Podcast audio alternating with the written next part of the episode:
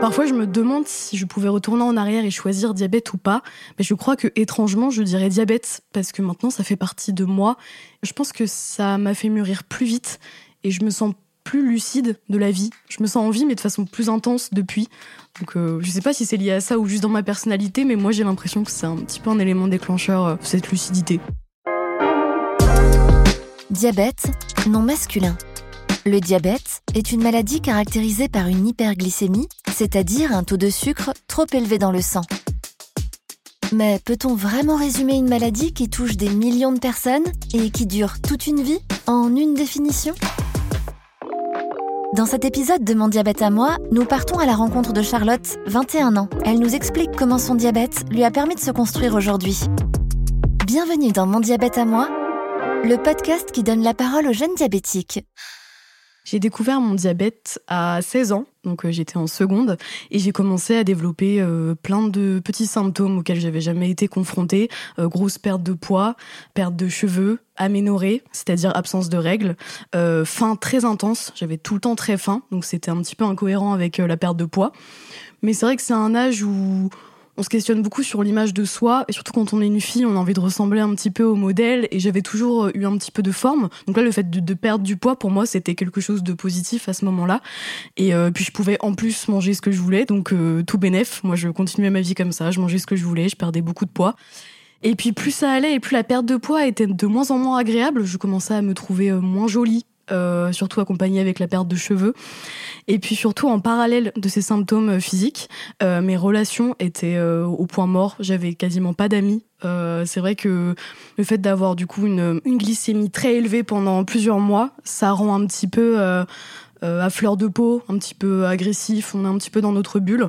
Et donc, euh, bah, c'était pas euh, le meilleur comportement pour pouvoir se faire des amis. Donc, je me suis beaucoup renfermée l'année de seconde, où j'ai réussi un petit peu à suivre les cours, mais c'était très compliqué. En cours, j'étais déconcentrée.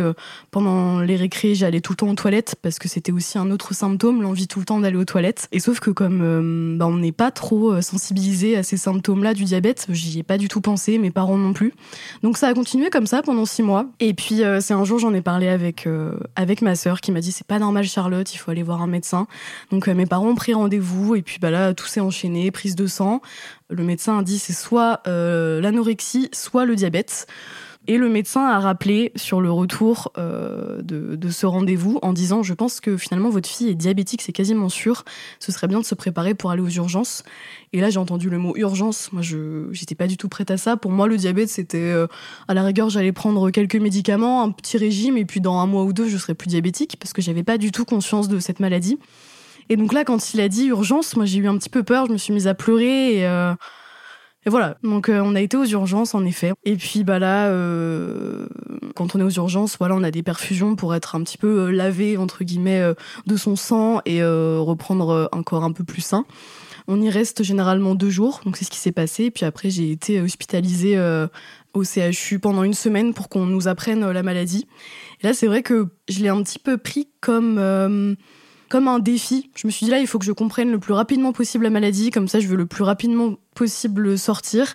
Mais j'avais pas trop conscience que ça allait durer toute la vie.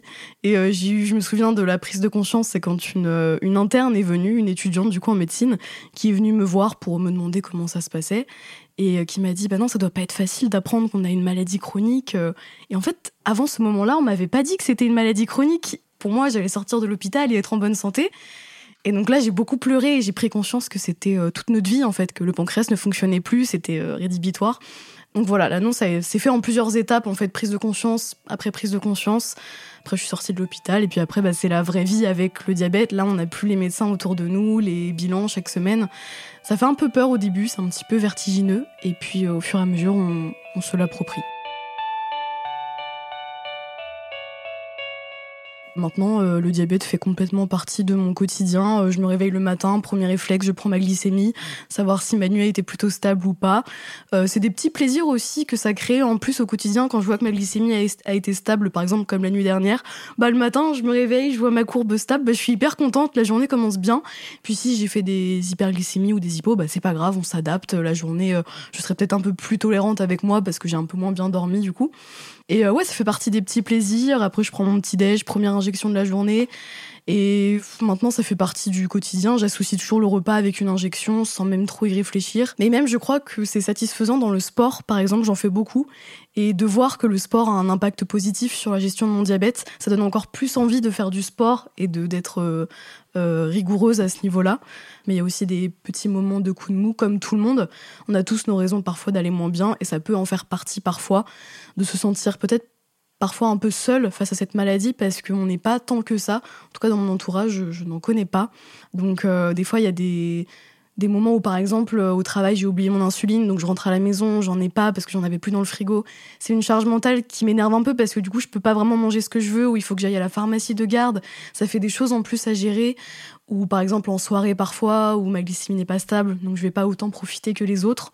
C'est à ces moments-là où je me dis ah c'est un peu injuste. Et puis souvent quand on a des coups de mou mental, ça se répercute sur le diabète parce que soit on va moins bien le gérer, soit euh, par exemple je sais que des fois j'ai des fringales un petit peu quand ça va moins bien, j'ai envie de manger du gras, du sucre, et donc c'est pas trop compatible avec le diabète. Forcément c'est plus compliqué à gérer.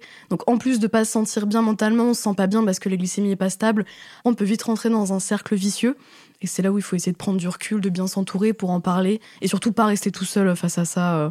Donc moi, c'est surtout à mes amis que j'en parle ou à des psychologues, ça m'est arrivé aussi. Et aussi en parler avec son médecin traitant, c'est important. Moi, je l'ai depuis euh, mon enfance, mon médecin, donc comme ça, il y a un lien en plus depuis longtemps. Il a vu mon parcours évoluer. C'est rassurant d'être encadré. Quand ça arrive à un âge comme ça, entre 15 et 20 ans, c'est vraiment l'âge, je trouve, où on évolue le plus d'un point de vue maturité. En fait, tout s'est mêlé un petit peu. Il y a aussi la confiance en moi qui s'est mêlée à l'acceptation au diabète. Et je pense que plus j'avais confiance en moi et plus euh, j'en faisais une force et je me disais, bah maintenant, ça fait partie de moi. Moi, je me dis souvent, ça, ça me permet de me rendre compte à quel point la vie, elle tient pas à grand chose. Moi, elle tient à quelques injections chaque jour. Si j'arrête pendant plusieurs mois, bah, la vie ne continue pas. Donc, euh, finalement, c'est assez gratifiant. Parfois, je me dis, je suis en vie grâce à moi chaque jour parce que bah, j'ai un traitement et je le suis du mieux possible. Je pense que le diabète peut susciter de la curiosité quand on n'a personne de diabétique autour de soi. Donc les gens posent des questions. Et puis surtout, les gens proches de moi veulent tout simplement comprendre mon quotidien et ce que je vis. Et j'ai même une fois une amie euh, qui m'a demandé si elle pouvait me faire une injection pour, euh, je sais pas, pour le, geste. J'ai trouvé ça beau, c'est un petit peu comme si elle m'injectait de la vie. Ça, ça a créé un lien assez fort, c'était un très joli moment. Et aussi, j'ai des amis parfois qui prennent du sucre sur eux au cas où moi je fais une hypoglycémie. Et euh, voilà, c'est plein de petits signes comme ça qui font du bien au moment où justement on peut se sentir seul parfois face à la maladie. Et on se sent moins seul. Aujourd'hui, euh, je rêve euh, à plein de choses et je m'empêche pas du tout de rêver euh, à cause du diabète ou autre.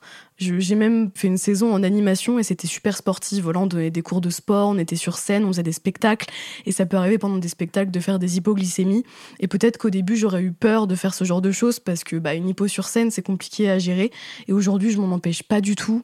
Je sais qu'en fait plus on laisse un petit peu, euh, on lâche la laisse un petit peu au diabète et plus il vit sa vie, en fait ça se passe bien. Que quand on essaye d'être trop, euh, trop strict chaque jour avec ça, bah, c'est là où ça prend, prend beaucoup trop de place.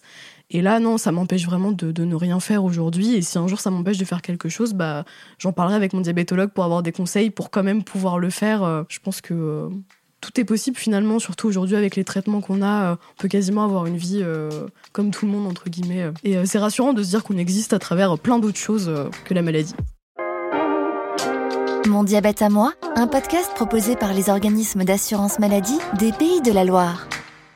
Pour plus d'informations, rendez-vous sur amélie.fr.